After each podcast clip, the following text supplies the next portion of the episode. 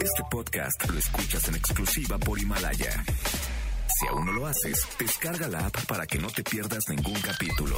Himalaya.com. A partir de este momento nuestros micrófonos se abren para darle espacio a las nuevas voces de la radio.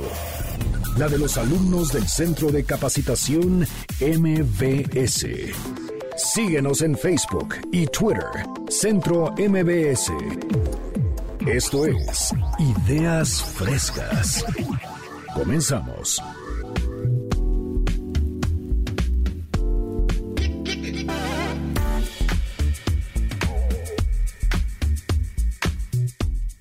Buenos días, bienvenidos a Ideas Frescas, este espacio de los alumnos del Centro de Capacitación MBS, 4 de abril de 2020. Desde aquí los saludamos en el 102.5. Yo soy Alejandra García, gracias a Mario Ontiveros y Arturo Chávez desde la producción. Vaya, que esta primavera llega intensa a la Ciudad de México y a varios puntos de este planeta Tierra en medio de la contingencia del COVID-19. ¿Cómo están? ¿Cómo lo viven ustedes? ¿Permanecen en casa? Sigamos todas las recomendaciones de cuidado, higiene y confinamiento que bien las autoridades recomiendan. Desde aquí agradecemos, mandamos un fuerte abrazo, aplausos por esa valentía, tiempo, cuidados, atención del personal de salud, de limpieza, de seguridad, de entregas a los restaurantes y a tantas tiendas de autoservicio que gracias a ellas podemos mantenernos en casa recibiendo todo lo necesario. Sin duda esta pandemia ha traído al mundo entero muchas emociones, muchas sorpresas, inquietudes, pero sobre todo tiempo. Tiempo como el que nos han recomendado en México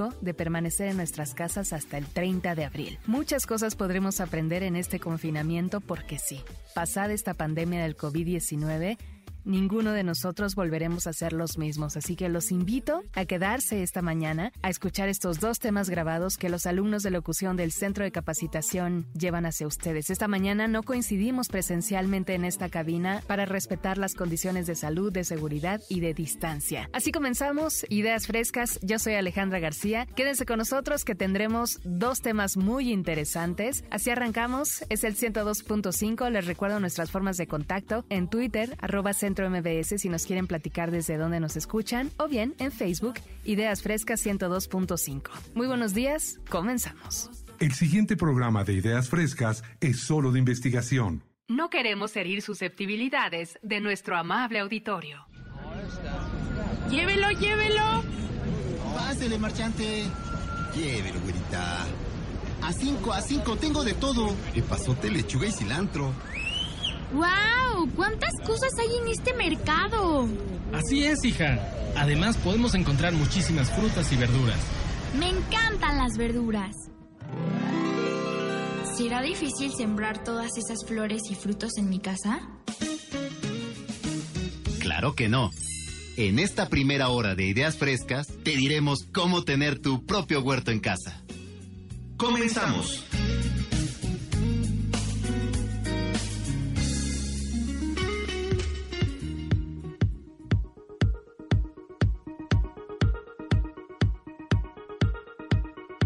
Nuestro tema horticultura, como han escuchado, para que participen con nosotros a través de Twitter con el hashtag horticultura en arroba centro MBS. Ya están cansados de ir al mercado, de tanto pesticida, de tanto que, bueno, hay sandías ya casi de 12 kilos, eso no es normal. Hay que sembrarlo desde nuestra casa e ir descubriendo la naturaleza, viendo la evolución. A lo mejor muchos hicieron su germinado en la primaria y de ahí eso fue su único contacto con la naturaleza. ¿Qué es la horticultura, chicos? Bueno, pues básicamente vamos a, plantear el contexto porque es algo que está tomando mucha relevancia, Ale. Y bueno, eh, es una ciencia, pero yo comulgo más con que es un arte para lo que es todo el cultivo de flores, frutos, arbustos y árboles. Y pues más allá de solamente cultivarlo, es aplicar técnicas eh, nuevas que van a llevar a una mejora en lo que es el valor nutricional y lo que es también eh, la calidad del producto, ¿no? Ya sea una flor o un fruto, ¿no?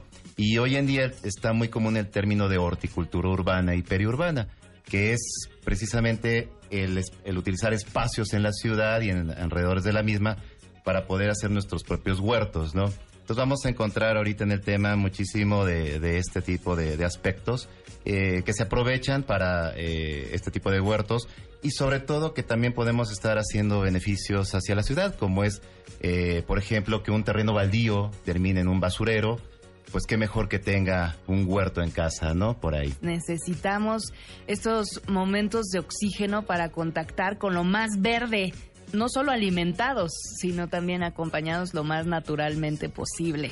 De ahí entonces este arte, donde muchos ya se están involucrando, no necesitamos tantas hectáreas, sino un pequeño espacio, hasta en sus azoteas, ¿cierto? Sí, de hecho, bien comentas que desde la primaria nos acercaron a esta parte de quién no hizo el experimento del frijolito, ¿no? Mm, sí, el frasco, el alcohol, el algodón. A mí la verdad no se me dio y eso fue un poco frustrante porque nunca nunca este salió la plantita, realmente se quedó ahí el frijolito. Pero fíjate que bueno, esto no es nuevo. Muchos siglos antes de Cristo, ya los egipcios habían diseñado incluso un sistema de riego y ellos incluso encontraron la importancia en las plantas medicinales. Pero obviamente, bueno, ahí no quedó el asunto. La horticultura ha ido creciendo y sobre todo tomó importancia económica cuando las grandes ciudades empezaron a crecer y precisamente las personas no podían cultivar sus propios alimentos, ¿no? Hoy en día la demanda mundial pues nos está brillando a especializarnos y obviamente producir vegetales más diversos. Es lo que actualmente, y como bien dices, ahora hay que aprovechar las partes, las áreas en que podemos cosechar nuestros propios alimentos. Y bueno, precisamente de eso les vamos a hablar hoy para que logremos este cambio. Y pues bueno, la horticultura tiene varias áreas de estudio, como bien dijo Lalo, que si ustedes deciden comenzar a, hacer sus propios huertos, seguro se encontrarán con las siguientes áreas que, y es importante saber de qué se trata cada una de ellas, ¿no? Como, como lo es la olericultura, que se encarga de la producción y mercadeo de las hortalizas, de la hoja, raíz, tubérculos o fruto. También está la fruticultura, que es para las frutas, la floricultura para las plantas y flores, la, arboricu- la arbolicultura... ah, ah. Sí, esto ¿Cómo parece. Horticultura. Sí, de verdad que sí. Arboricultura, perdón. Es para el cultivo de árboles y que es con fines or- ornamentales. También tenemos la fisiología post cosecha, que se refiere a los principios básicos que regulan el producto cosechado. Bueno, y como bien lo comentaba Bernie, Bernardo, nuestro compañero del centro de capacitación, que es un arte. Si hoy se deciden hacerlo, es cuestión de paciencia, ¿eh? No dicen, ok, como el, el experimento del frijolito, bueno, uno se acercaba a ver ya. Ya, Ya germinó, ya ya germinó, germinó, no, todavía, otro día, otro, no, no, no. Y si le empiezan a salir manchitas blancas a las plantas, o este, cierta plaga, hay que, hay que estar al tanto, investigar y estudiar cada vez más para que su primer flor o su primera, su primera flor o su primer fruto, bueno, tenga, tenga más cosecha y, y puedan generar ya toda una cadena, podría ser alimenticia, no solamente que sembren epazote, perejil, cilantro, por ahí pueden empezar, ¿no? Bueno, Porque es que ciertos pasos sí son... Todos ya tenemos alguna plantita y ahora vamos a dedicar un poquito de tiempo para un poquito de tiempo más para que no solamente sea una flor, una verdura, una fruta, ¿no? Una Algo más plantita de que se pueda consumir. Ahí me decían ayer, si tú eres capaz de mantener una flor o una plantita por más de un mes, ya puedes tener un hijo.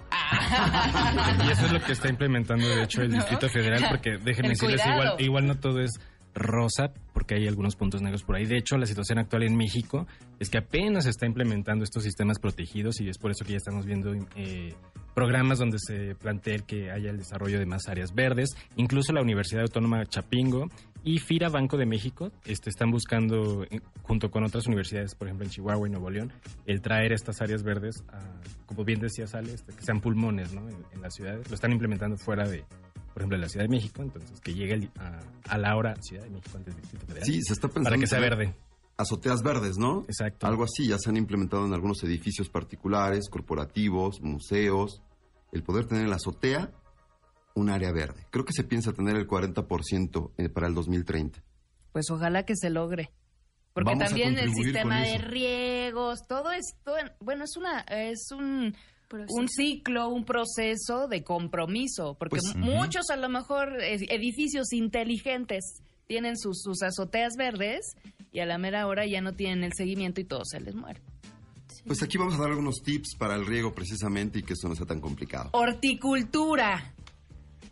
Otra vez se los mencionamos. Horticultura. Con H, para, para los despi- para los despistados, con H. Estamos platicando de horticultura en casa en ideas frescas para que participen con nosotros. Hashtag horticultura en arroba centro MBS o comuníquense con nosotros si ya tienen un poco de experiencia o quieren empezar con los primeros pasos al 5166-1025.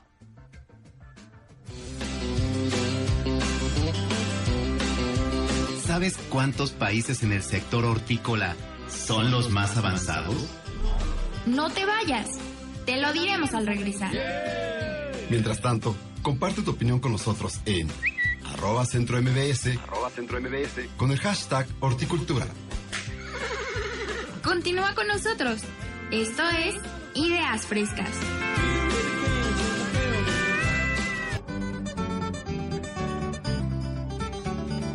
Los países con un sector hortícola más avanzado son Holanda, Alemania, Francia, Bélgica y Gran Bretaña en Europa, Estados Unidos en América del Norte Argentina y Brasil en América del Sur, Sudáfrica, y en Oceanía. Australia, Tasmania y Nueva Zelanda. Continuamos.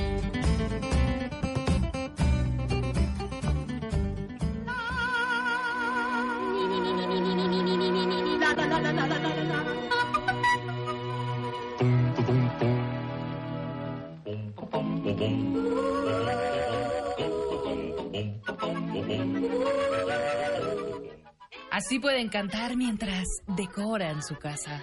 Mientras dicen, ¿por qué no? Hoy nació un, eh, no sé, elotito, un jitomatito cherry. Para que, para que se sientan como Alicia en el País de las Maravillas. Bueno, sería una cual. felicidad, pero verdad es un logro, ¿no? Estamos escuchando de fondo la fiesta del jardín.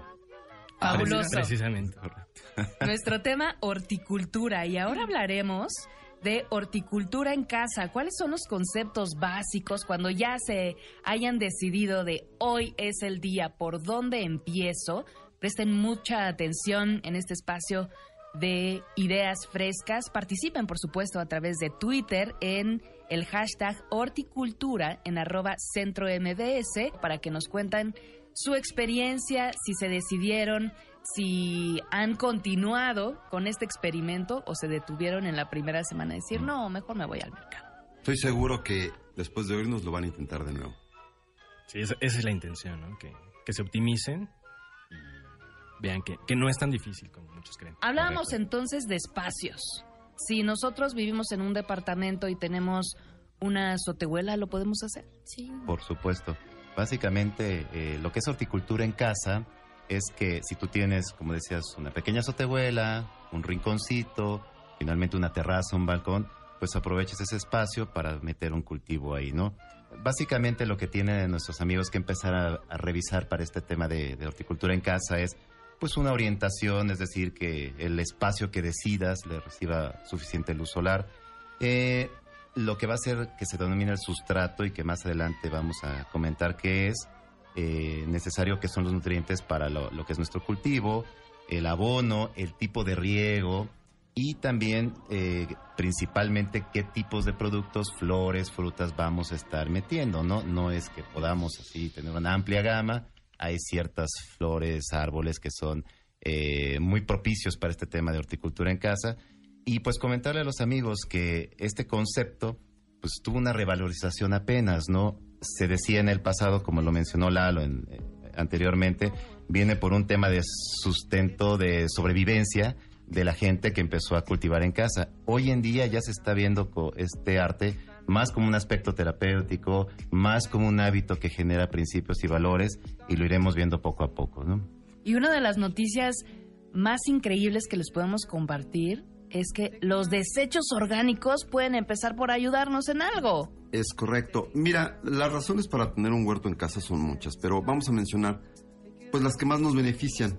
Y precisamente aquellas personas que vivimos en la ciudad y que de repente estamos con mucho estrés, con muchas prisas, con mucho ruido, pues imagínate qué padre poder llegar a un área verde en tu casa. Sabemos que las plantas también producen oxígeno. Llegues a tu casa a desestresarte mientras riegas tus plantas. Y obviamente también tenemos beneficios con la parte de la economía. ¿Por qué? Porque vamos a producir algo que vamos a consumir nosotros mismos. Nos vamos a ahorrar precisamente la ganancia de la persona que la cosecha, la ganancia de la persona que la distribuye y la ganancia de la persona que la vende. Entonces, por ahí económicamente vas a ahorrar. También tenemos el beneficio de la salud. Vamos a comer productos totalmente sanos porque nosotros vamos a estar ahí viendo realmente qué agua le ponemos, qué, digo, cómo la estamos alimentando Claro. y vamos a comer mucho, muy sano. Otro beneficio que tenemos es integrar a la familia, que los pequeñines se acerquen a la naturaleza y conozcan este proceso de qué tiene la tierra, qué tiene el agua y que ellos mismos no les gustan mucho las verduras, pues al momento que vean y las cosechen, pues les surja la idea y la intención y la inquietud a ver a qué sabe lo que acabamos de sembrar, ¿no? Entonces, son muchos de los beneficios que tenemos para tener el huerto en casa, ¿verdad, Tati? Sí, y si ya lo vamos convenciendo más de crear su propio huerto, tendrá que saber algunos conceptos básicos. ¿Cómo? Como lo son los plantines. Yo no sabía que eran los plantines. Son estas plantitas de temporada y su ciclo de vida son anuales o bianuales. Y con su cultivo ofrecen que tu, ca- que tu jardín, balcón, patio, terraza se vea más adornado, más lindo. Y pues ya se ve como una decoración. También está el hidromacetero. Aquí ocurre algo muy interesante porque es una maceta que debajo tiene como un recipiente de agua y la tierra va absorbiendo eso. Entonces eso se me hizo muy interesante. Y la hidroponía es una nueva forma de cultivar y consiste en cultivar plantas en, solu- en soluciones minerales acuosas en lugar de tierra. Está genial, ¿no? Agüita. Yo quisiera Sí. complementar lo que es la hidroponía con otro sistema que se llama acuaponía. ¿Cuál es la diferencia entre uno y otro? Bueno, la hidroponía tiene un sistema de riego el cual el agua va circulando y va nutriendo las plantas. Esta agua se alimenta de un estanque. La acuaponía tiene como diferencia que en este estanque tengamos peces de agua dulce. Imagínate una trucha, ¿no? Vas a tener ahí, poder producir tu trucha, tu ensalada. Imagínese tener una trucha al mojo de ajo De tu junto casa. con una ensalada. No te tienes que ir a Toluca. Y que sea de tu propio huerto. ¿A poco no se antoja? Qué Entonces, rico. Esa es la diferencia. La única eh, desventaja es que hay que estar muy pendiente del pH del agua. ¿Qué es lo que normalmente se cultiva en los huertos caseros? Precisamente a eso iba, les invitamos a que tomen pluma y papel, Papel y para que tomen nota. Y bueno, les voy a compartir brevemente cuáles son eh, las plantas u hortalizas que con las mayor más frecuencia. fáciles o más comunes. Y algunas fáciles y otras tienen algunos retos. Por ejemplo, el tomate, que se cultiva, pueden aprovechar ahorita la primavera, esta temporada. Se da muy bien en primavera y verano. Y requiere bastantes nutrientes, aguas, agua y aguas, porque también se le dan las plagas, agua y horas de sol, porque es uno de los cultivos más atractivos para si ustedes quieren hacerse aficionados a, a esto de la horticultura. Y también es, es muy asiduo, a, muy afecto a, a recibir plagas, entonces requiere mucha atención. También el pimiento, se recomienda que si van a sembrar pimiento, sea de preferencia el verde y no el rojo, porque se da más el verde. También en primavera y verano. ¿Y el amarillo? Del amarillo es, pues es como... El verde. Intermedio. No, bueno, hasta donde investigué, el verde es el que mejor se da. Ok. También tenemos la berenjena, Qué rico. que requiere mucho sol. Y la lechuga, que es la más fácil de cultivar. Pero no olvidemos algunos otros. También puede ser el ajo, que se cultiva durante toda la época del año. Hay que tener mucho ojo aquí porque algunas verduras no se pueden dar en toda la época del año, entonces, pues ojo ahí. Y no en todas las temperaturas. ¿no? Exacto. A lo mejor estamos hablando de la Ciudad de México, pero si ustedes viven en unos territorios mucho más cálidos, pues la fruta se da increíblemente. De hecho, hay un concepto, y perdón, en lo que continuamos con otros productos, que se llama horticultura protegida, que es que tú también, además del cultivo, estés pensando en ciertas protecciones y ciertas técnicas para lo que es eh, algunos lugares tan no fáciles de cultivar, que tú manejes también el tema de plagas, el tema de luz, el tema de riego, muy particular. También puede ser el rábano, el pepino, la zanahoria, que también se cultiva bien en toda la época del año y es buena para la piel. Hay que tomar nota. Y tener en cuenta que estos productos que le estamos mencionando eh, son importantes porque no requieren de un gran espacio. Entonces, no, si no tienen un jardín y pueden adaptar su departamento para sembrarlos ya sea a través de recipientes o macetas, se les va a dar muy fácil. Nada más hay que estar al cuidado de, su crecimiento, de estarlos regando. Y en unos minutos les vamos a dar más detalles de cómo lograr esto. La mayoría tienen limones, ¿no? En casa. Sí. Sí, es de los tienen más ahí, comunes. sí, sí, sí, cuando tienen su, su maceta, sí requiere pues que estemos al tanto de ellos y que les dé sol.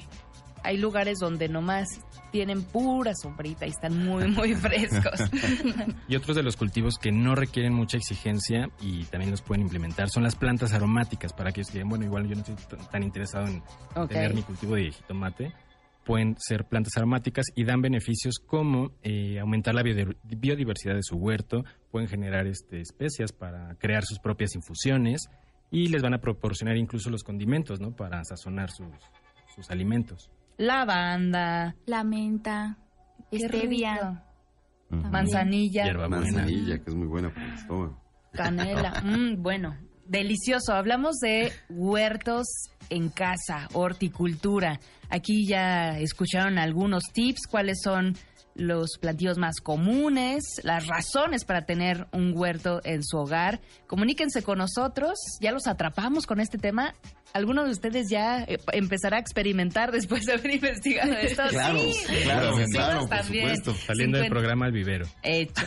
Horticultura. Hacemos una breve pausa y seguimos con ustedes. A ver, Miguel, pregunta de examen.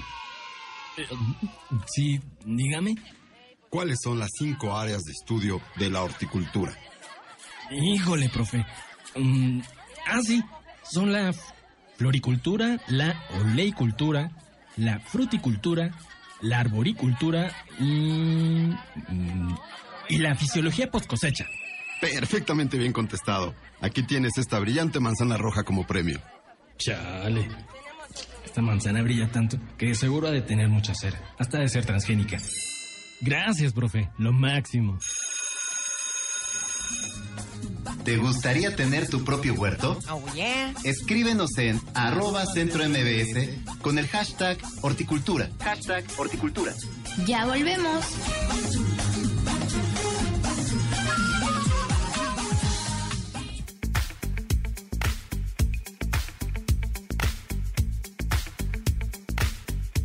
Y en este tiempo de pandemia que debemos permanecer en casa, por lo menos hasta el 30 de abril tenemos seguro que debemos permanecer en ella. Hay muchas actividades que disfrutar en línea y el Centro de Capacitación MBS los invita a disfrutar diferentes contenidos dirigidos por instructores de las diferentes sedes del Centro de Capacitación MBS a nivel nacional, con muchos temas muy divertidos y atractivos. Así que si ustedes quieren ser parte de esta experiencia, los invitamos a visitar nuestro sitio oficial para que se inscriban gratuitamente a ellos en www.centrombs.com. Recuerden, contenidos de webinars pensados para ustedes del Centro de Capacitación MBS.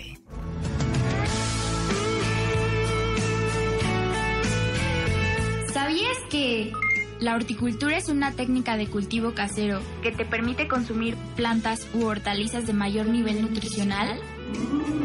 Acompáñanos y descubre cómo crear tu propio huerto saludable. Continuamos.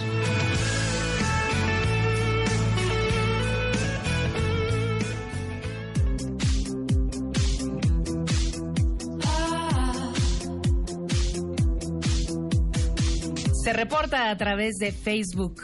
Rocío Sánchez. Platíquenos, chicos. Es muy difícil comenzar. Es caro. Yo ya quiero empezar a ser un más, más saludable y empezar por mi casa. ¿Qué dicen? Pues lo primero que les vamos a decir es que queremos que todos sean horticultores, a, empezar, que tengan las ganas de... Y que no nos quedemos nada más en qué es el cultivo, sino que esto vaya de punta a punta, desde qué es el suelo, qué es el sustrato, la luz, como lo mencionábamos. Eh, entonces esos se vuelvan horticultores ecológicos, tengan este concepto de alguna manera tipo arte y feng shui, ¿no? Y ahorita vamos con precisamente por dónde empezamos, ¿no? Así es. De hecho, vamos a decir cómo, cómo se puede hacer, ya que pues, son pasos muy sencillos. Lo primero que tenemos que hacer es un listado con nuestra familia de qué queremos comer, qué queremos producir, qué queremos comer, qué nos gustaría tener en nuestro propio huerto. Y cuándo lo quieren comer, ¿no? y cuándo lo queremos el, comer. El tiempo que les llevará. Y cuánto tarda, ¿verdad? Y cuánto tarda, ¿no? Porque si acercamos a los pequeñines a esto, van a empezar y ya, y ya, y ya, y ya. Todos los que tenemos niños sabemos que eso puede suceder. Pero ya que tenemos esta lista, que ya seleccionamos lo que queremos producir, nos vamos a acercar a investigar qué tipo de tierra, si tenemos las condiciones, si tenemos el sol adecuado para este tipo de, plantas o de frutas. Vamos a investigar, vamos a ir al vivero, como dice Amador, para conocer esa plantita en vivo a todo color, saber el espacio que requiere, los cuidados que requiere, para pues, realmente saber si le podemos entrar o no, ¿verdad? Y como bien dices, primero identificar qué tipo de suelo vamos a tener. Por ejemplo, si es un espacio urbano sin suelo, llámese terraza, balcón, o si tenemos un jardín que podamos este, acondicionar una parte de él para poder sembrar. Que ya es rico en tierra y sus minerales. Sí, exactamente. No, y de hecho, si eh, la semilla puede ser sembrada en ese jardín o conviene que sea más en un recipiente. Y como mencionaba Bernardo, eh, utilizar sustratos. ¿Qué es esto? Un sustrato orgánico eh, no utiliza tierra ya que posee una mayor densidad y por tanto eh, un mayor peso. La tierra, el sustrato no. Entonces permite que el agua se filtre mejor y si está en un recipiente. Además de que los sustratos. Le permite son crecer más fácilmente. Más porosos y contienen mejor la humedad, ¿no? Exacto. Y hablando del agua y la porosidad, eh, tener un sistema de riego, ya sea el tradicional con nuestra regadera y estar todos ahí contentos, felices, regando nuestro, nuestro huerto. O si vamos a implementar algún sistema a través de las macetas o, o de este sustrato para que pueda estar permanentemente el agua ahí, si es que nuestra semilla lo requiere. Toda esta información, pues obvio, consultarla con algún experto en los viveros este, será mucho mejor. O con algún conocido que tengamos que ya esté implementando su huerto. Para saber hasta qué tipo de agua podemos reciclar incluso. De hecho, y como decía también Tatiana, las semillas y los plantines, no confundirlos con los plantones, los que vemos diariamente en, en la ciudad, esos son otros, esos, esos no, También no queremos que crezcan, no, sino las semillas y los plantines es conseguir plantas eh, que las vamos a cultivar como, como les decía, a través de los viveros o gente que ya esté realizando este tipo de cultivos. Y podemos acudir a tiendas especializadas. También nada más que tener cuidado porque hay marcas comerciales que no están las semillas adecuadas como al tipo de suelo que nosotros vamos a utilizar. Así es, efectivamente. Y de hecho, bueno, también no, no necesariamente tenemos que ir a comprar las semillas. Tenemos ya verduras en nuestra casa que por medio de las semillas podemos empezar. Incluso podemos también aclarar que hay productos que sí se puede sembrar la semilla y hay productos que se siembran directamente, como es la zanahoria o el rábano. Si nos quedó un pedacito la parte, la última parte de la zanahoria, esa la podemos poner a que germine y eso es muy sencillo. Realmente lo podemos poner en agua solamente, lo podemos meter al refrigerador y esperar unos días y vamos a ver cómo surgen las raíces y cómo empiezan a brotar. Una vez que ya germinó, entonces sí lo podemos trasplantar. Ahí podemos recomendar que no necesitan espacios muy grandes, pueden ser espacios pequeños, pueden ser incluso botellas de PET. Cortamos Sí, sí, sí, sí. sí. y ahí las trasplantamos, ¿no? Y como dice Lalo, eh, que tengan en cuenta que es primero el diseño y después la, la siembra. ¿Por qué? Porque si siembran primero y no hay como un orden, no hay un diseño o cómo lo quieren acondicionar, pues va a ser como un desastre y van a tener quizás hasta... Y además prever que va a crecer. lados. Exactamente. O sea, a lo mejor tienen un espacio controlado en decir así chiquito, ahorita este lo tengo a la mira y después ahí se tiene que cambiar de departamento o de casa, si a lo mejor se le sale de sus manos. Exacto, es ¿no? muy importante diseñar el huerto antes de sembrar los cultivos y tener en cuenta el espacio y cuál será el presupuesto. hacer toda una planificación. Ya decían, del rábano, de la zanahoria. Hemos visto tips también a través de las redes sociales de la piña, por ejemplo, de la parte de arriba de la piña y ponerla sobre agua. Y, y de nuevo se puede volver a dar, además que huele delicioso. Bueno, y si tú- ustedes también quieren su tepache, pues también con la piña lo pueden hacer ahí. Ahí el, el Prof. Monroy ya quiere un par, un par de tepache. Y este, ¿qué otra cosa? La, la semilla del aguacate también. Así. Las de los limones. Bueno, nos están este, preguntando sobre la tabla de costos y es indispensable decirles si tienen ustedes ventanas, patios, azoteas, ¿cómo en cuánto anda, Bernie, tener un huerto en casa?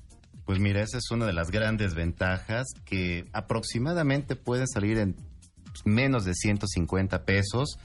Es una inversión realmente muy accesible para cualquiera. Entonces, eh, esta instalación obviamente pues se suma mucho a las iniciativas que ya habíamos dicho, pero todo lo que es los abonos, la cantidad de agua, la cantidad de luz solar. Realmente eh, el acondicionamiento es relativamente muy, muy, muy fácil, una inversión que podemos alcanzar cualquiera de nosotros. ¿no? ¿Tienen algún desglose, por ejemplo? Sí, claro.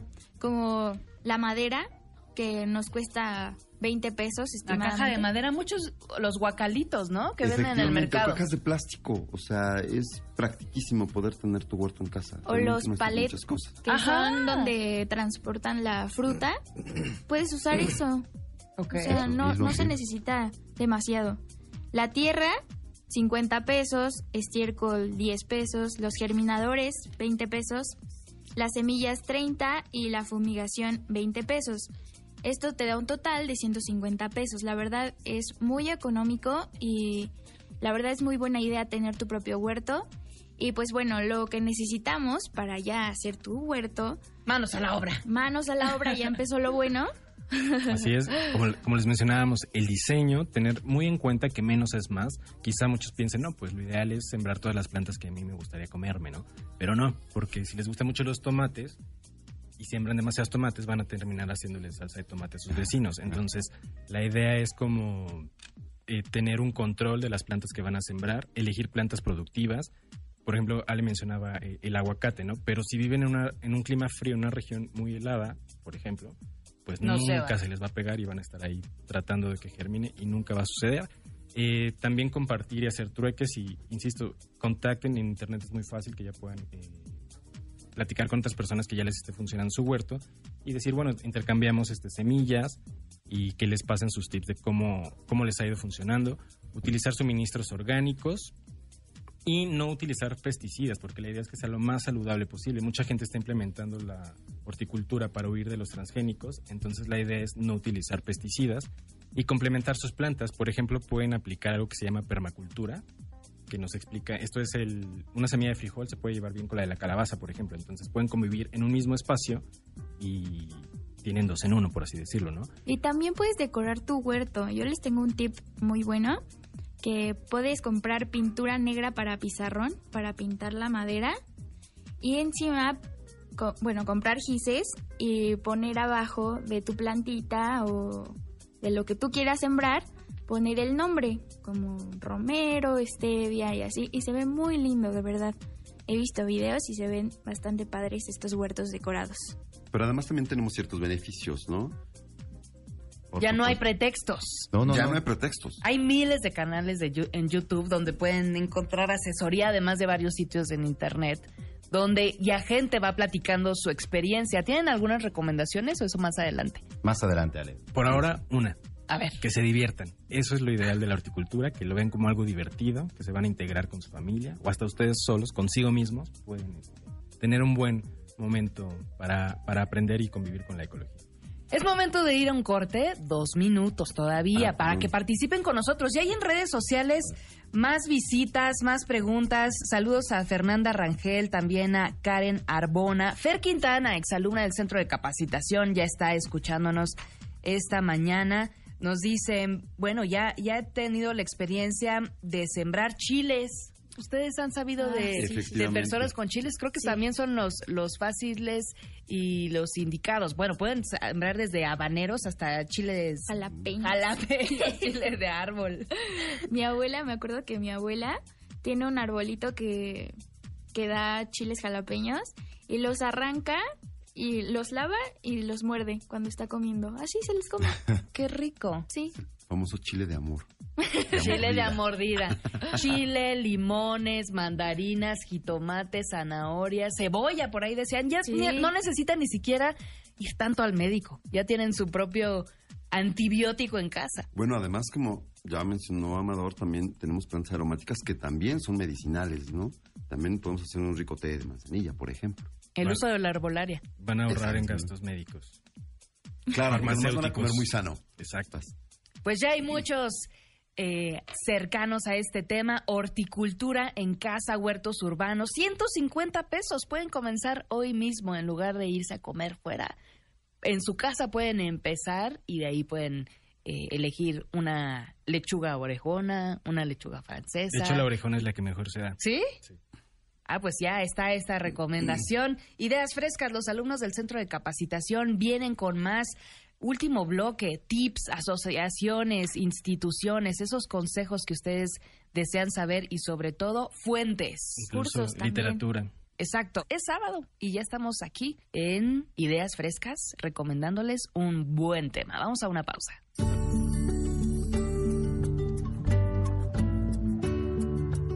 ¿Quieres sorprender a tus amistades con una ensalada de tu propio jardín? Aquí te diremos cómo. Nuestra cosecha está por dar frutos. Deleítense con la parte final. Ya volvemos.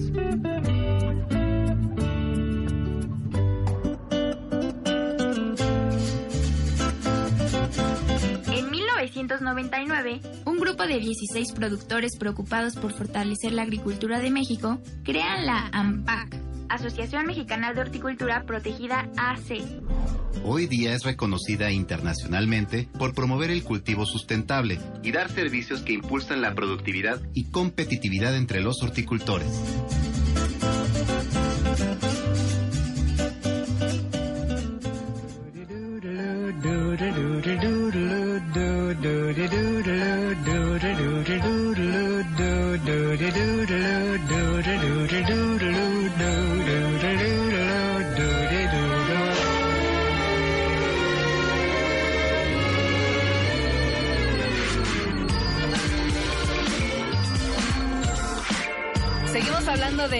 Horticultura esta mañana en Ideas Frescas. Ya para irnos directamente a los consejos, a los tips, desde redes sociales nos dicen, actualmente las cadenas de autoservicio tienen tiendas, en sus tiendas paredes en donde cultivan lechuga a través de la hidroponía. Varios tips, consejos, tomen nota, corran si acaban de despertar. Bueno, pongan a grabar ahí una nota de voz si quieren desde su celular. Sí, a lo mejor todavía no tienen ya la habilidad de, escribir tan tempranito, pero sí es indispensable que digamos cursos, lugares, donde podemos asistir. Efectivamente, de hecho aquí en México, si les interesó el tema y si quieren realmente hacer una carrera, la Universidad Autónoma de Chapingo eh, está dando la maestría en Ciencias de la Horticultura. También la Universidad Autónoma Agraria Antonio Narro nos da esta maestría, donde obviamente pues van a formar profesionales. Nuestro México también lo necesita y creo que podemos estar a la altura de países eh, europeos con esta producción, ¿no? Así carreras, pero también puede haber talleres, ¿no? De, de complementar En la casa, el en la gusto. casa del lago, fíjate, de la UNAM también dan cursos cada, cada trimestre con este tema, la horticultura en casa. Y si les interesa ma- saber más sobre el tema y ponerlo en marcha, se impartirá un curso llamado Huerto Urbano el día sábado 7 de mayo y solo es de una sesión.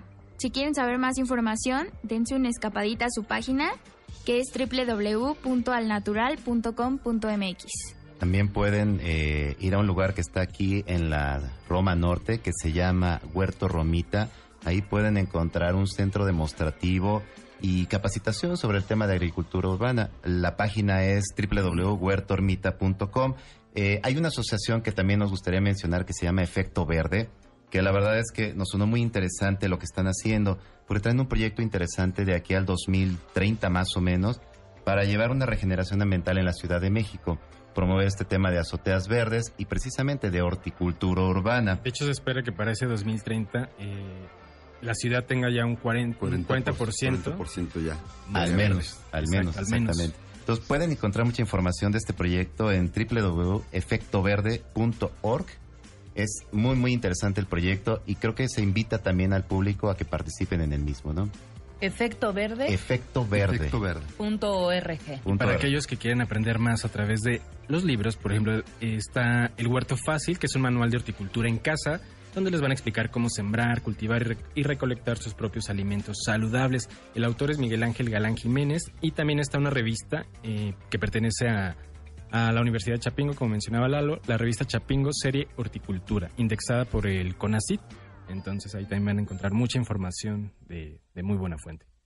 Algo que también estábamos investigando aquí todos era con este tema tecnológico, si había aplicaciones a nivel de los celulares, este, Oye, para la memoria, para recordar de hoy te toca Como, regar. como los, como juegos de Facebook, este, el, el de la- Exactamente. el famoso Farmville. Exactamente. Pero bueno, de la vida real. Claro, Exactamente. aplicada y real. Hay muy poco, la verdad es que es un área de oportunidad que, que ojalá eh, aquí se, se animen mucho a, a apoyar. Ah, podemos encontrar dos, uno que se llama Jardinería y Cultivo Ecológico, lo encuentran en la plataforma de Android, es gratuita, y aquí encontrarán gran cantidad de información sobre las plantas de aire, eh, huerto urbano, y todo lo y esta información se va actualizando respecto a ciertos temas que ya tocamos, ¿no? Energía solar, agua, sustratos, etcétera, ¿no?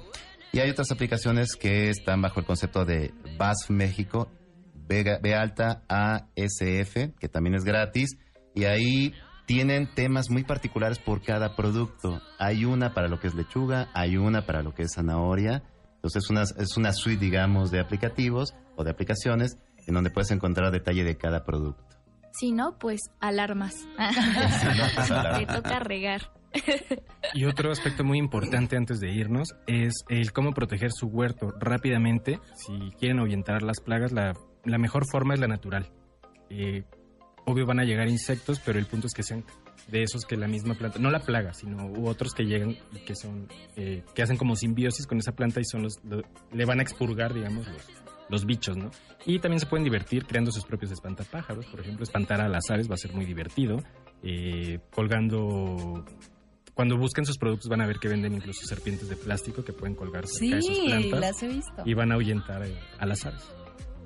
Pues ahí las recomendaciones, o si no, acérquense a un profesional. Ahí están, está Xochimilco, está Cuemanco, los viveros de Coyoacán, y ahí pueden encontrar muchísimos tips, además de que a la vista les puede acercar la atracción, si es flor o si es algún fruto que ya se hayan decidido de mantener en casa o alguna hierba que ya hayan elegido. Además que les desarrollan hábitos, por ejemplo, la paciencia, tolerancia, va- van a ser este eh, ¿Qué tai más, ecuánimes con, con ustedes mismos. Eh, fortalecer lazos familiares, por ejemplo. Sí, sí se da mucho. Eh, esto se implementaba antes en las escuelas, ahora ya es una forma más eh, de llevarlo a la vida diaria, ¿no? a nuestra casa. Eso es lo que nos comentan también en redes sociales, que hay varias escuelas desde muy pequeñitos, desde kinder, que les están enseñando a tener esa, ese vínculo de protección, de cuidado. Entonces, para que no solamente las escuelas privadas, sino también las públicas vayan generando este tipo de prácticas. Vamos con conclusiones de horticultura.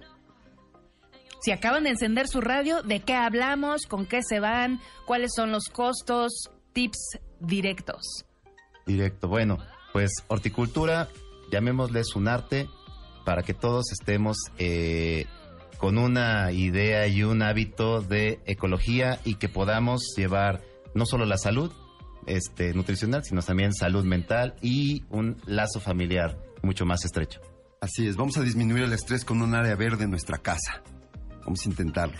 Realmente va a ser muy productivo. Que sea por temporadas, puede ser que vean la evolución de una semilla, de una planta y como decían, es un vínculo, ya lo, lo tratan casi como a un bebé, un hijo, es un parte de a- o algo vital en su casa, que usted- han crecido gracias a ustedes. Exactamente. eh, compartirles que no lo vean como una moda, aunque esté de moda, digámoslo así.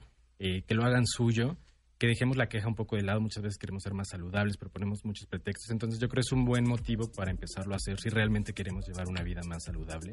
Y va a ser muy divertido, ante todo, créanlo, va a ser muy divertido. Y con este tema de la contingencia también vamos a ayudar, ¿no? Vamos a producir más oxígeno, vamos a dejar de quejarnos de tanta contaminación y vamos a ayudar a que nuestras plantas también produzcan oxígeno dentro de nuestra casa.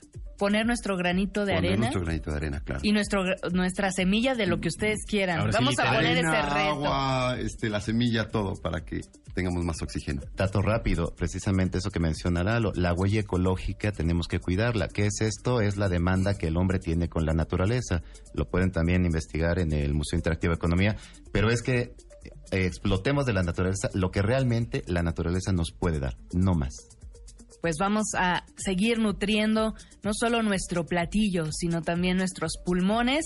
Y nosotros seguimos en Ideas Frescas. Chicos, muchas gracias por habernos acompañado en esta primera hora. Muchísimas gracias y gracias por escucharnos. Gracias, Lalo. Muchísimas gracias eh, por la invitación. Yo diría, pues como dice el eslogan, coman frutas y verduras, pero de su propio huerto.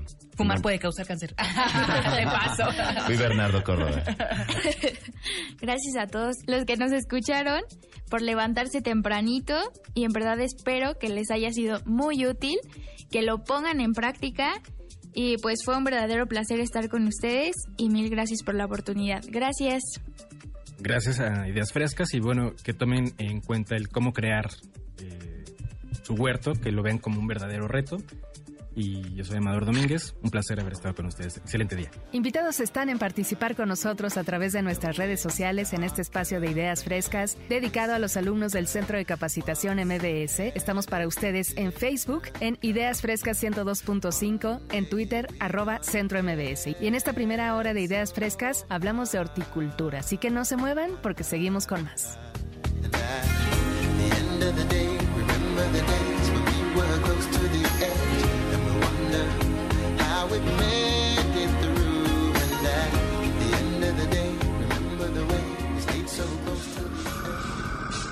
Despierta, te estás durmiendo. perdón, mano, pero mi vida está muy atareada.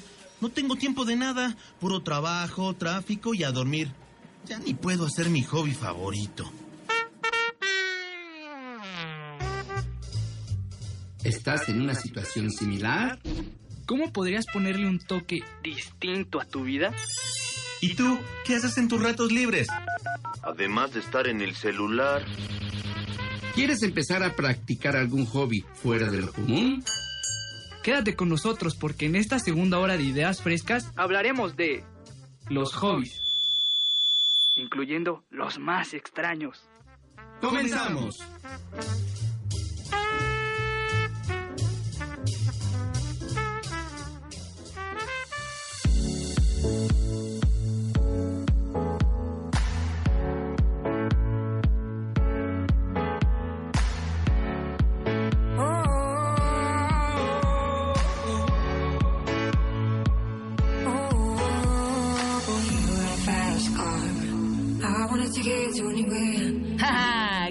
¡Qué buen tema! Hobbies, eso que ustedes hacen en su tiempo libre, como decía la canción, ¿a qué dedica el tiempo libre? Pues esas actividades, pasiones que los hacen únicos e irrepetibles y que lo hacen solo a su estilo. Hobbies normales, extraños, descubriremos en esta segunda hora de ideas frescas. Por eso los invitamos a participar a través de Twitter, mi hobby en arroba centro MBS. ¿Qué es un hobby? Muy, muy rápido, sin que sea clase de historia ni nada. Eh, corrí el año. Sí, corrí el año, no, no, sin, sin meternos en tanto, en tanto rollo. Es una afición, es un pasatiempo, ¿no? Que nos libera del estrés, que nos hace hacer algo distinto. Eh, pero también, ¿tú sabes de dónde viene la palabra hobby?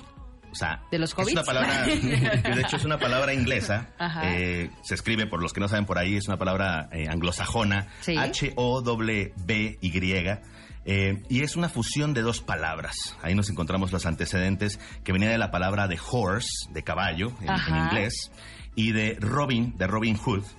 Por allá, por el siglo XV, hacían algunas representaciones de Robin Hood, algunos pasajes, y se le llamaba hobby horse al caballito este de madera que primero era como un balancete, ¿no? Que, que Sí, te puedes sí, como sí, arrullar a los niños que muy, muy, muy pequeñitos. Y después cuando tenías digamos, un- solamente un palito y una cabeza de, de- de caballo, a veces algunos tenían una ruedita abajo, los usaban para hacer representaciones de algunos, eh, algunos hechos de Robin Hood, algunas anécdotas de Robin Hood, y le empezaron a llamar hobby horse a ese caballito, y es la combinación de horse, de H-O, horse, y de Robin, de Robin, eh, fue eh, eh, moviéndose hacia eh, B, B, Y, y, ahí juntaron dos palabras de horse y Robin, y hasta que se volvió la palabra hobby. Entonces, ese es el origen para los que no sabían de esta palabra anglosajona, eh, de ahí viene la palabra hobby. Nos hubieran puesto Horby. o hobby, ¿no? o Joven. De ahí, ah, qué interesante. Ya tienen tema de conversación para esta tarde del origen del pasatiempo y con esta palabra anglosajona, hobby en plural, hobbies, que es vamos lo que vamos a estar justamente descubriendo en esta segunda hora. ¿Qué importancia tiene para la convivencia, para la salud, para el entretenimiento tener uno en la vida? o varios. Sí, por supuesto, es muy importante, puesto que, por ejemplo, eh, inclusive cuando se tratan de solicitar empleo en un currículum, eh, pudiera estar eh, ahí mencionado un hobby y muchas veces esta parte puede ayudarte a, tener el empleo, porque hay una coincidencia entre lo que la empresa pretende y con el tipo de personalidad que tienes de acuerdo al hobby que desarrollas.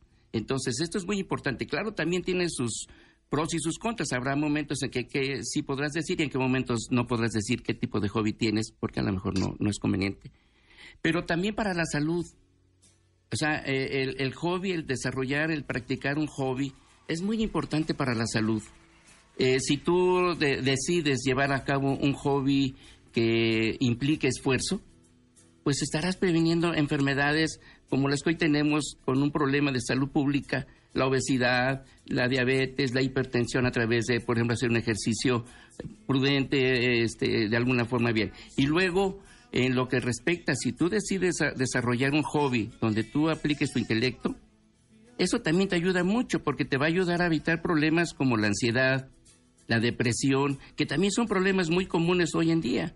Entonces, el hobby es muy importante que puedas desarrollarlo en estas dos partes. Habla mucho de, su personalidad, no tiene edad ni tiempo, lo pueden empezar desde los primeros pasos a desarrollar. A lo mejor los, los pequeños tienen la fascinación de eh, construir cosas, ¿no? Ahora con, con los, los juguetes, los legos puede ser, o si no, desde eh, tejer las señoras, tener algún deporte, alguna actividad, algo orientado a la construcción musical. Estamos hablando justo de los hobbies de acuerdo a la salud. ¿Cómo se elige un hobby? Ya que vas formando tus gustos, tus tiempos, tu propio ritmo, ¿cómo se elige un hobby? Pues un, un hobby, para empezar, es que descubras tus intereses, qué es lo que te gusta, tus preferencias, para darte cuenta que es a lo que le puedes dedicar tu tiempo libre y puedes empezar con un, con un hobby, con, empezando con un hobby común. Y ya después si quieres descubrir más cosas, pues puedes experimentar y lograr un hobby más extraño. Pero hay que mencionar que si es un hobby, es una preferencia, un gusto, pero puede llegar a ser contraproducente porque te puede llegar a ser una obsesión, porque primero lo puedes ver como entretenimiento, ¿no? Un entretenimiento que te divierte, pero después puede llegar a, a, ser una obsesión que te puede costar muchísimo dinero o que ya hasta puede ser una enfermedad. Entonces, un vicio. Sí, sí, sí. Entonces, como pueden ser cosas muy buenas, como pueden ser cosas muy malas, pero tiene más cosas buenas que malas. Entonces, aviéntense a hacer un hobby. Muchos de los hobbies se construyen en la escuela. A lo mejor si les dieron clase de deportes, a ustedes les gustó que les dieran clases de básquetbol, clases de tenis, de fútbol, soccer, de americano o a lo mejor no eran nada buenos para los deportes, pero les gustaba la cuestión de artes plásticas, eran muy buenos dibujando. Sí, examinar la niñez es un buen método, ¿no? A ver qué nos gustaba cuando estábamos chiquitos, si te gusta la carpintería, explorar algunas cosas que a veces herramientas que a lo mejor no conoces, pero que te pueden llegar a causar un interés. En el programa anterior decíamos lo de la jardinería, la horticultura, puede llegarte a causar también un interés, cosas distintas. Hay que examinar un presupuesto también, a veces no se tiene el dinero para hacer todo lo que queremos, pero podemos empezar con algunas cosas distintas sobre todo, que, que alguna vez nos causaron alguna fascinación y que es el momento que podríamos explorarlo, ¿no? Así como hay algunos muy caros, hay algunos que no necesitan un solo peso para practicarlo. Y eso vamos a estar descubriendo aquí en Ideas Frescas. Participen con nosotros en Twitter, arroba centro MBS con el hashtag mi hobby. Momento de hacer un breve corte y volvemos.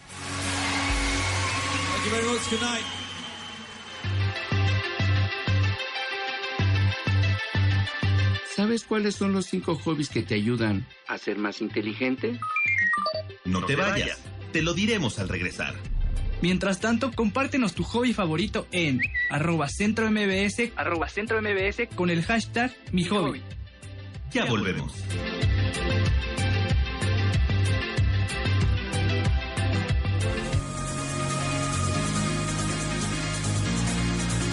Para mejorar tu habilidad mental, se recomienda aprender un nuevo idioma, jugar videojuegos, leer, tocar un instrumento o pertenecer a un grupo de debate. Seguimos hablando sobre los hobbies y estamos de vuelta en Ideas Frescas. Saturday morning, jumped out of bed and put on my best suit.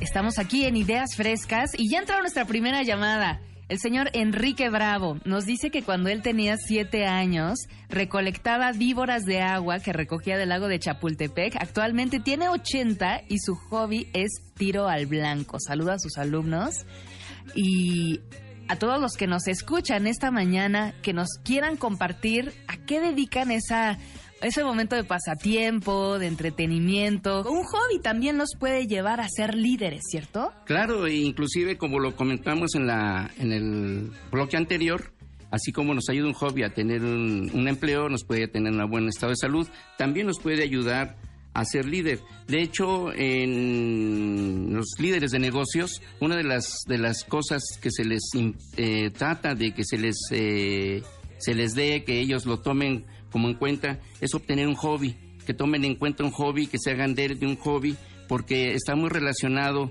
el eh, la situación del manejo de una empresa con un hobby, puesto que de- de- este, necesita disciplina, eh, una serie de características que se tienen de alguna manera. Entonces, a través del, del hobby, pues puedes encontrar habilidades de, de liderazgo y que son pr- prácticamente en cuatro áreas. En la toma de decisiones, en las cuales, pues, después de que estás este, fuera de la oficina y tú regresas, pues vas a estar en mejores condiciones y vas a poder tomar mejores decisiones para, pues, alguna situación que se requiera. Y en el otro, pues, es el pensamiento sistémico, porque de alguna forma, para hacer esto necesitamos tener un sistema, un sistema de, de llevar un hobby, como es el sistema que llevamos en algún momento para una empresa. Disciplina, Disciplina. estructura. Sí, entonces esto te, te ayuda a me- a tomar enfoques, mejores enfoques y mejores decisiones también, igual como el hecho de estas habilidades para la experimentación, la paciencia y la práctica que te da un hobby, también te da para la empresa. Sí, también hay que mencionar que ser, ser- practicar un hobby te ayuda con, con la creatividad, porque al practicar un hobby te encuentras contigo mismo y puede salir tu, tu lado más talentoso, en el que te puedes desarrollar muy bien y que tal vez tú no lo conocías y puede ser una buena oportunidad para conocerlo. Y la, con- y la confianza, también te ayuda a desarrollar un poco la confianza, por ejemplo, si lo que te dedicas o lo que te, gus- te gusta tu hobby es el alpinismo o los esquís o alguna, al- inclusive el fútbol, por ejemplo, meter un gol eh, te ayuda a tener confianza, a construir confianza en ti mismo, alcanzar un objetivo como escalar una montaña, te empieza a desarrollar también esas, esa confianza en que puedes llegar a hacer cosas y ponerte objetivos más altos cada vez, ¿no? Y hablabas algo muy interesante en el primer bloque, Joel, sobre ir detectando los gustos desde muy pequeños. A lo mejor el niño no es nada bueno en fútbol, pero le encanta eh, iluminar o le encanta la música, tiene otro tipo de habilidades y, y fascinaciones, lo pueden cambiar desde ahorita y no lo pueden eh, encasillar en algo que a lo mejor nunca va a ser bueno para ello. un poquito de libertad para dejarlos también que vayan descubriendo las cosas que les gustan y nosotros vamos orientando, nos vamos encaminando ahí a ver qué es lo que quieren ellos experimentar, ¿no? Hay una línea muy delgada entre el pasatiempo y la afición. ¿Cuál sería? Las aficiones y, el- la práctica del mismo hobby. El, hobby es cuando tú lo practicas por tus ratos libres o cuando tienes tiempo. Y ya una afición viene siendo cuando ya es una obsesión y que ya no lo puedes dejar. Es como más un- una adicción a, a tu hobby. Y también puede ser cuando ya empiezas a, a recibir un interés económico por el hobby, que ya deja de ser un hobby y puede empezar a ser, no sé, un deporte, un, un trabajo. Un trabajo. Pero y ya no es tanto un hobby, aunque lo sigas queriendo como un hobby, pero ya implican otras responsabilidades, obligaciones que dejan de ser un hobby, porque en un hobby no, no tienes esa libertad de hacerlo cuando tú quieras. ¿Cuáles serían los, los hobbies, la lista de, de hobbies más comunes que tenemos, por ejemplo, los mexicanos? Y vamos a empezar ahí, vamos a empezar de los más comunes y vamos a irle subiendo un poquito el tonito hasta llegar a los más extraños. A pero ver, también queremos compartir, sorpréndenos. queremos, queremos también comenzar con algunos que, pero nos encontramos ahí algunos que a lo mejor quisieran desarrollar. El beatboxing. Beatboxing es aquella actividad que puede hacer sonidos eh, culturales como una caja de ritmos con tu propia voz. Es impresionante. Eh, sí, lo- es sobre todo y fue influenciado por el hip hop. Ya empieza acá en, México también. En Europa es mucho más eh, común, en Estados Unidos también. Pero acá ya empiezan ahí en el centro histórico. Te puedes encontrar unos chavos que hacen eh, eh, unas, unas imitaciones de cajas de ritmo eh, sorprendente. Entonces también para los pequeños, por ahí nos encontramos un lugar, el Centro Cultural de España en México, eh, hizo ya un curso de esto para, para chiquitos, de 13 a 16 años. eh, hicieron algunos grupos para poder, eh, poder explorar esta nueva actividad del beatboxing. ¡Qué ¿no? increíble! Entonces, eh, más, más adelante les vamos a dar algunos datos de dónde poderlo hacer, dónde llamar. Tocar copas, llena las, tocas, las, las copas con agua y si pones, si mojas tu dedo, empiezan a hacer sonidos ahí eh, eh, maravillosos las, las copas. Me encontré unos, unos videos en YouTube que un tipo eh, en, en- en- en- en Europa que hace el cascanueces de Tchaikovsky Wow. eh, tocado por copas llenos de agua. Entonces, algunas otras cosas, observación de aves, llevar un diario que es algo muy muy simple, pero te hace explorar tus sentimientos, reflejarlos también el día a día y es también un, un hobby también bastante común. También tenemos como para los niños el plastimodelismo que pues eso todos de chiquitos lo, lo jugamos, jugar con la plastilina, hacer muñequitos con plastilina, que es algo muy común, pero muy padre para los niños. Los rompecabezas, que es algo que podemos encontrar en muchos lados. Y los legos que ahorita están muy de moda, que armar legos y esto te ayuda a, desarrollar muchísimas habilidades Sí. mentales, creativas, etcétera. Y la magia, que es algo muy creativo, muy de ilusionismo.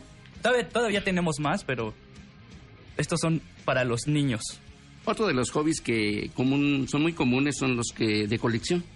Hay quien colecciona latas de cerveza, botellas de cerveza, eh, monedas, eh, postales, inclusive hay una fundación de filatelia, es de la Federación Mexicana de Filatelia AC. Fue constituida, eh, constituida el 19 de noviembre de 1965. Sí, está en la Avenida Juárez número 18 y su página es S eh, mayúscula, S, este, S mayúscula, I, T, E, S, México.com. Ahí pueden encontrar mucha información, inclusive la venta de timbres, de, de- de estampillas de hace de ¿Ustedes conmemorativas. tienen alguna colección, por ejemplo? Yo tengo una colección de imanes que he recopilado a lo largo de unos un par de años en viajes, sobre todo. Eh, también pido a muchos de mis amigos cuando viajan que por favor me traigan un imán y el refrigerador se está medio cayendo por tantos Wow. imanes, pero eh, es una colección muy muy particular que tengo por ahí. Yo, yo la verdad soy fan de la, de la fotografía y también está en estos hobbies comunes que, que todos podemos hacer, pero que no es tan fácil como parece. Y en esta categoría entra los aviones spotting, que es tomar fotografías solamente a aviones. Y tenemos una anécdota de, de un joven que, que toma fotografías a aviones, solo se dedica a eso y es fan de, de esta, de esta categoría. También está tomar fotografías a nubes, que es algo no tan común, pero... Yo tengo esa. Me encantan las nubes. Oigan, Joel Díaz nos platica su hobby que dice que cuando era pequeño hacía papalotes con sus hermanos. Él los hacía de la delegación Coyoacán y Beth Peniche quiere conocer sus hobbies. Desde Cancún nos están marcando. A ver, Bueno, Roberto. Actualmente, bueno, yo desde niño jugué fútbol y actualmente lo sigo jugando. Entonces ha sido mi pasión todo el tiempo. Muy bien. También hay, hay más hobbies, ¿no? Como el jugar Rubik, el cubo Rubik. Que El muchos- tuyo, el tuyo, el tuyo. El, el tuyo- el mío ya lo dije, yo soy fan de la fotografía, me gusta mucho tomar fotografías y también juego fútbol. Digo, son mis hobbies favoritos. Por el mío, el mío tocar guitarra y la buena la colección esta de los imanes, ¿no? Pero tocar guitarra me gusta mucho. Fascinante. Uh, vamos a escuchar un beatboxing. Hace rato nos platicaba Joel sobre este pasatiempo que practican en varias partes del mundo y que se está dando muchísimo aquí en la Ciudad de México. Vamos a escucharlo antes del corte y seguimos aquí en Ideas Frescas.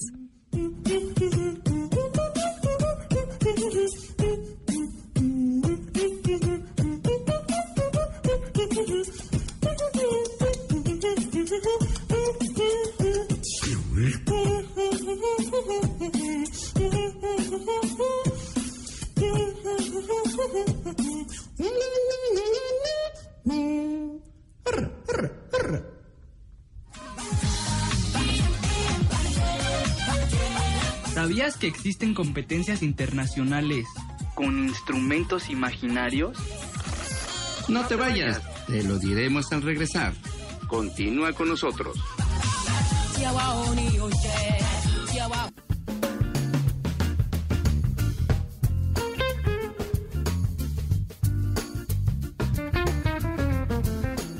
Y en este tiempo de pandemia que debemos permanecer en casa, por lo menos hasta el 30 de abril tenemos seguro que debemos permanecer en ella, hay muchas actividades que disfrutar en línea y el Centro de Capacitación MBS los invita a disfrutar diferentes contenidos dirigidos por instructores de las diferentes sedes del Centro de Capacitación MBS a nivel nacional, con muchos temas muy divertidos y atractivos. Así que si ustedes quieren ser parte de esta experiencia, los invitamos a visitar nuestro sitio oficial para que se inscriban gratuitamente a ellos en www.centrombs.com. Recuerden, contenidos de webinars pensados para ustedes del Centro de Capacitación MBS.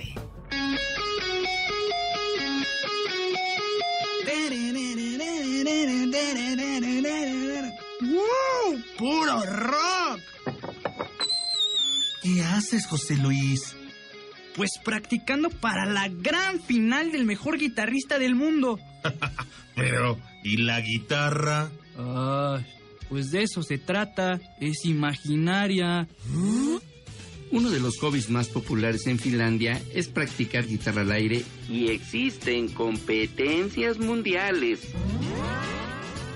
Continuamos hablando ahora de los hobbies más extraños. Ya volvemos.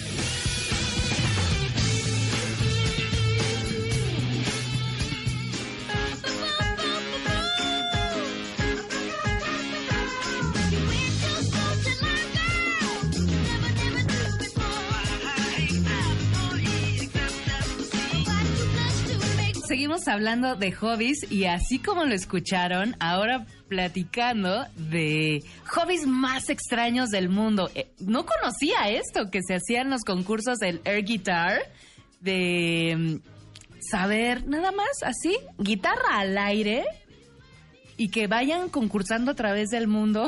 es impresionante. ¿Cuáles jueces son? Bueno, ¿y, y qué pisadas hacen? ¿Y cuál es la, la, distinción entre uno y otro? Nos platicarán de hobbies extraños, como el que nos han compartido también en redes sociales, de coleccionar cosas solamente rojas y de preferencia a la hora de, de, comer dulces, las lunetas rojas y las gomitas rojas. Bueno, eso ya también ya es una una fascinación, una ¿no? Ya, ya, una obsesión. Eh, también las, las carreras de tacones, solamente inscribirse a carreras de tacones. Participen con nosotros como Marifí Ruiz, que nos dice, yo hice gimnasia olímpica muchos años y me ayudó a desarrollar fuerza, flexibilidad, coordinación desde pequeña. Lalito Santanas también presente a través de nuestro Twitter. ¿Cuáles son los hobbies más extraños que pudieron investigar para el programa? Mira, queremos empezar con el air guitar, tocar la guitarra al aire, porque para nosotros se nos hizo muy divertido, ya sabes, todos, a todos nos ha pasado sentirnos Jimi Hendrix y estar tocando y bailando y echando relajo, como me imagino que Joel lo, lo habrá hecho. Eh, al aire no lo he hecho, pero la verdad es que es un buen reto. La competencia realmente lo que consiste es, hay competencias en Estados Unidos en varios países, primera eliminatorias, y después llegan a Finlandia, a todos los finalistas entran a la final directa y empiezan a hacer la, la, la, la final de las canciones. Pero lo, el reto realmente es que los que están practicando leer guitar escuchan la canción un minuto antes. Es una duración de 60 segundos, pero la escuchan inmediatamente antes de entrar a hacer o sea, sí deben de saber música. Más o menos tienen que tener una idea, porque la escuchas una sola vez y más o menos qué pisadas son las que tienes que hacer, o más o menos qué, qué ritmo solo. moverte. ¿no? Entonces, algunas cuestiones está, está, permitido que tengas una plumilla para okay. poder tocar eh, tu instrumento, pero solamente puedes llevar eso.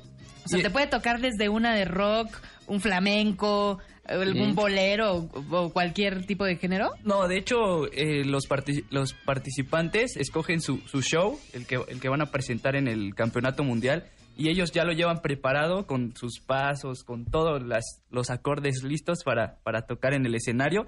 Y algo muy importante es que este campeonato mundial fue inicialmente introducido en 1996, perdón, y fue una broma para complementar el festival de videos musicales en Oulu, Finlandia.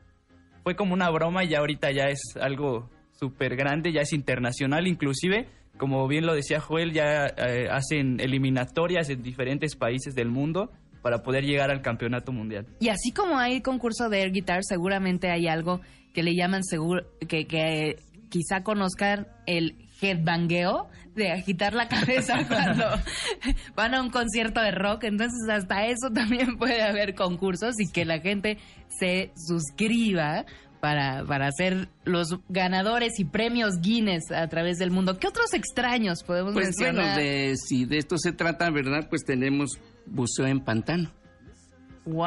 Entonces, este, esto... En aguas sí, negras, eh. Sí, sí, este, inclusive aquí se menciona que, por ejemplo, hay que imaginarnos eh, ramas abajo, una serie de árboles, de troncos, eh, no ves nada. La densidad. en- en la densidad y, este, además de que también en este caso requieres de un equipo de buceo que es el tradicional, nada más que reforzado.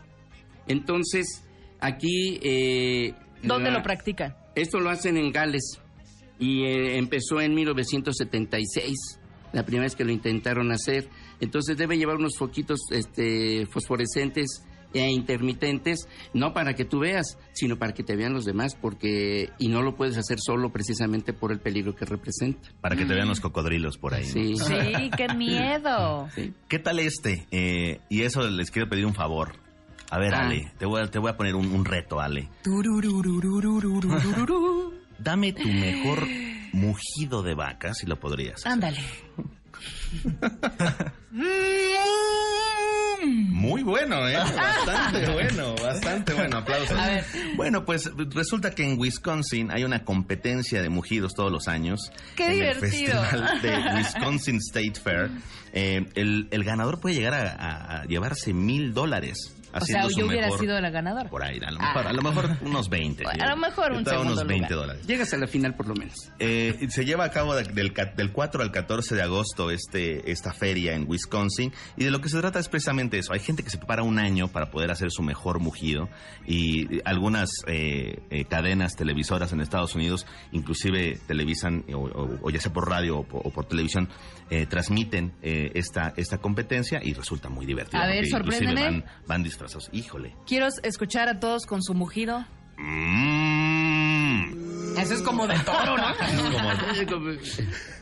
A ver, ahí voy, ahí voy, ahí voy. A ver qué tal me sale. Mm. No, él está No, meditando. A ver, ahí voy yo, ahí voy yo. No, no. Mm.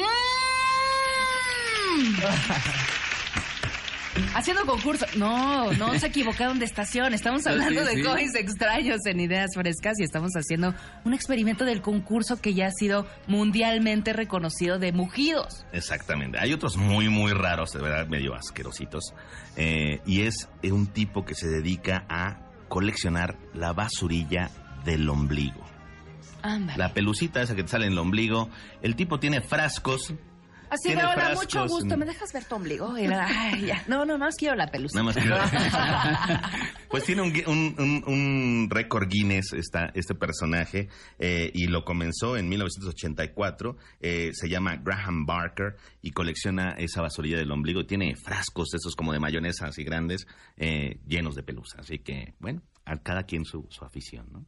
Tenía un exalumno, por cierto, le mando un fuerte abrazo a Arkin Thorsen, así se ha puesto en redes sociales, que tiene un librito, como un diario, eran puras hojas en blanco, y se ha dedicado los últimos 10 años de su vida a coleccionar sellos de donde va.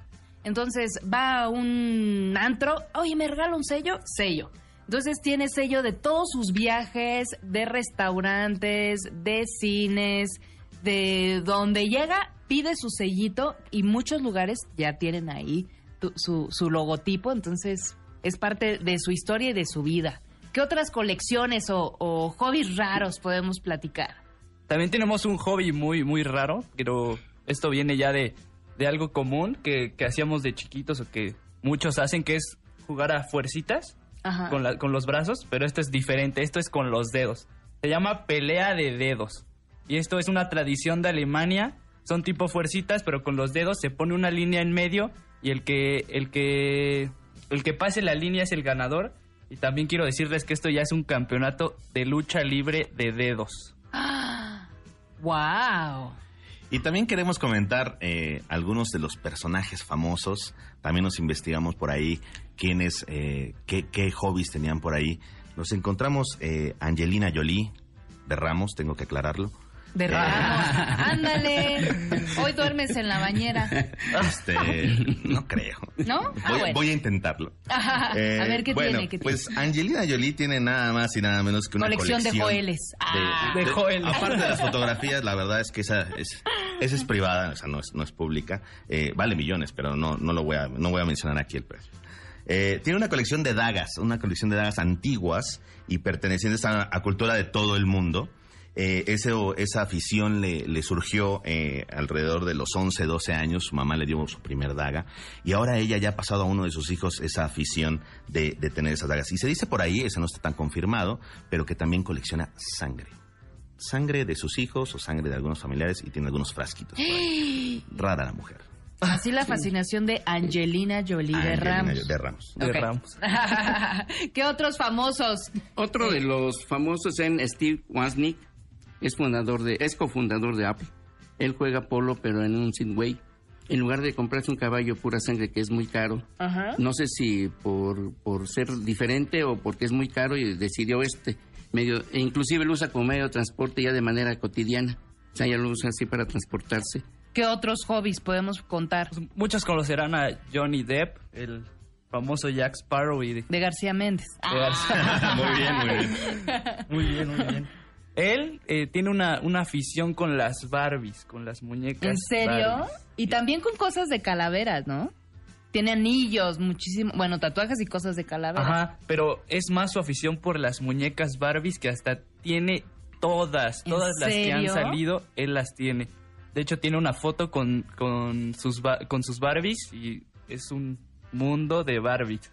Y de hecho tiene hasta las de edición especial que es como de Britney Spears y de varias artistas que, que han, les han sacado su, su Barbie. Pues cuando venga a México hay que llevarlo al Museo del Juguete Antiguo Mexicano, que ahí tienen una excelente colección de Barbies. ¿Qué otros, otras cosas? Selena Gómez, eh, ella tiene la afición de visitar casas embrujadas. Ándale. ¿Qué tal? El, el- la semana pasada teníamos ahí un programa también que hablaron de algunos, algunos pasatiempos de las casas embrujadas. Hay gente que paga por eso y la verdad es una afición total. Ella ha visitado muchas en- alrededor del mundo y curiosamente también Miley Cyrus también tiene ese mismo hobby. Lo extraño aquí es que las dos fueron actrices y cantantes de Disney. No sé si hay un, un patrón ahí, pero es ese hobby, bueno, yo la verdad no lo haría. Soy soy muy, muy miedoso para Mi amor va sola. Sí, sí, sí. O mando a Angelina Jolie con la daga por delante. Sí, este, otro de los famosos, otro de los famosos es Tom Hanks. Él es un actor muy conocido. ¿Cuál es su afición? Es de coleccionar máquinas de escribir. Y la, lo que a él le gusta es la razón por la que se escuchan cómo, cómo suenan cuando las utiliza. Wow. Entonces él ya tiene un buen rato haciendo esto. Así los hobbies de extraños. Quizá muchos de ustedes tienen la fascinación como Leonardo DiCaprio de coleccionar figuras y juguetes de la Guerra de las Galaxias. Pero, ¿cuál es el suyo? ¿Cuál es el hobby más extraño que ha conocido? Volvemos. Estamos por terminar. Mientras tanto, comparte con nosotros cuál era tu hobby favorito cuando eras niño. Escríbenos en arroba centro MBS con el hashtag mi hobby. Hashtag mi hobby. No te despegues.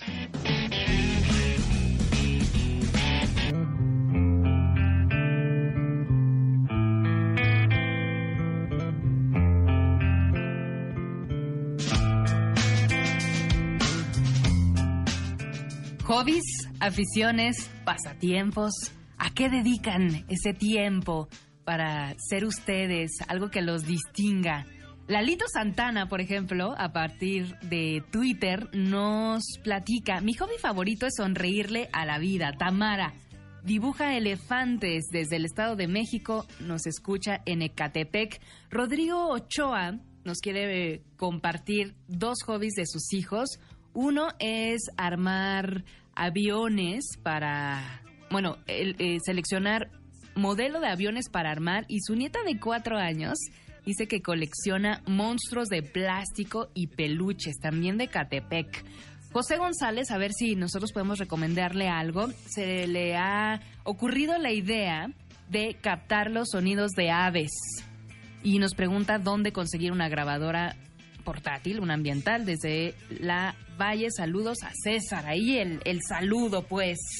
Bueno, en cualquier tienda de electrónicos pueden encontrar grabadoras accesibles y de ahí, hasta en el mismo celular, con estas notas de voz que yo le digo, nada más es cuestión de, de buscar en estos dispositivos y de ahí puede descargarlo a la computadora y captar, puede ser hoy, eh, sonidos de aves o a lo mejor sonidos exclusivamente mexicanos. Hay una pregunta de examen, por ejemplo, que yo les hago a los alumnos, oigan, a ver, ¿cuáles son los sonidos mexicanos en peligro de extinción? Entonces puede ser desde un cilindrero hasta el camotero, que poco a poco se van a ir El desapareciendo poco así en la historia. A ver, ¿qué, qué beneficios nos trae tener un, un hobby eh, como parte de la práctica seguida? Pues por ahí encontramos que eh, obviamente te van a ayudar a una prevención de enfermedades físicas y emocionales, hace que te contactes contigo mismo, que te encuentres eh, eh, contigo mismo, a veces con tu niñez también,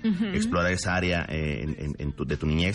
Hacer amigos te ayuda si lo haces so- sobre todo un, un hobby de, de grupal.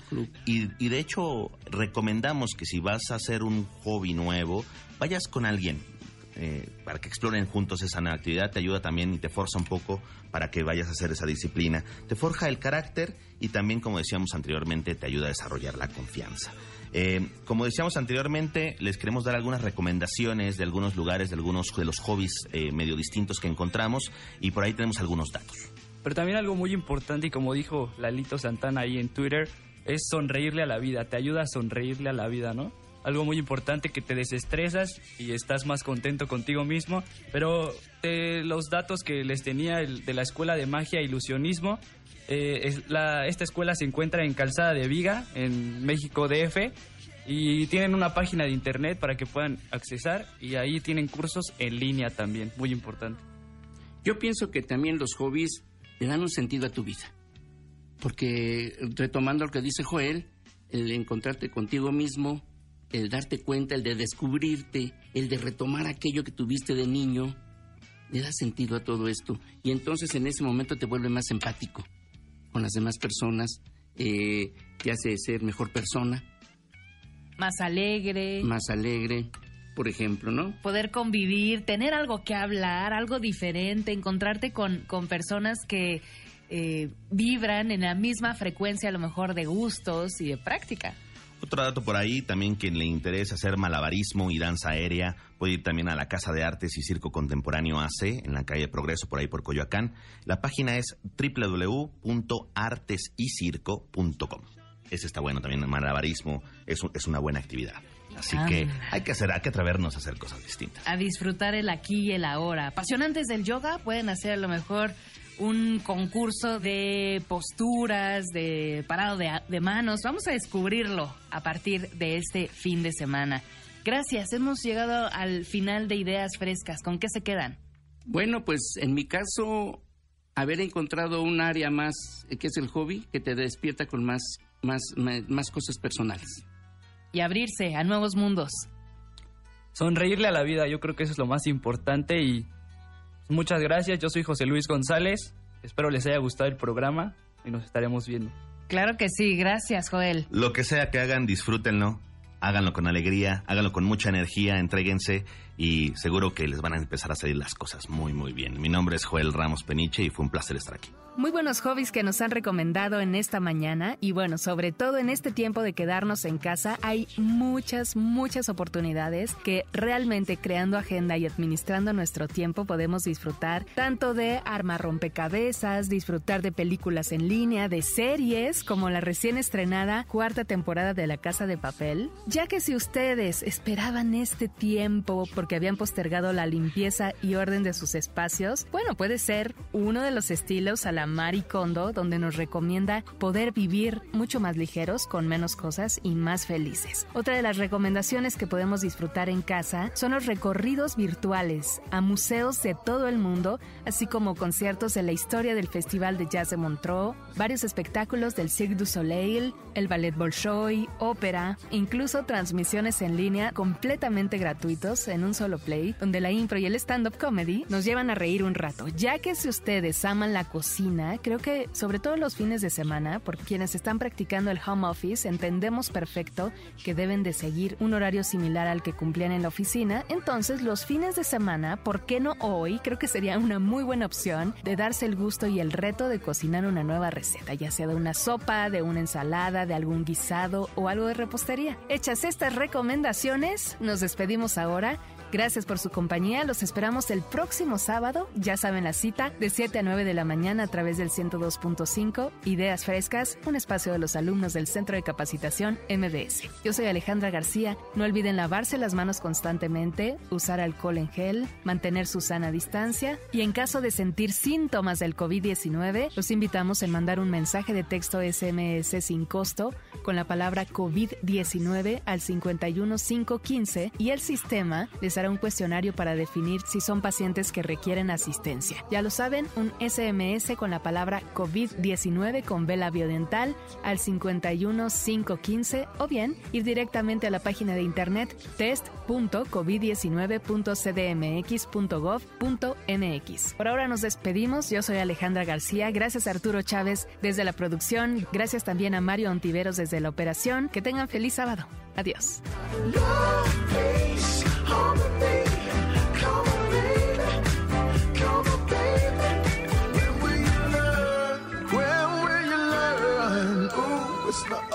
about the money, money, money, money. We're gonna lose if we don't choose. Por hoy concluimos con nuestras ideas frescas. Los alumnos del Centro de Capacitación MBS los esperan con mucho más el próximo sábado en punto de las 7 de la mañana. MBS 102.5. Estamos contigo. Este podcast lo escuchas en exclusiva por Himalaya. Si aún no lo haces, descarga la app para que no te pierdas ningún capítulo. Himalaya.com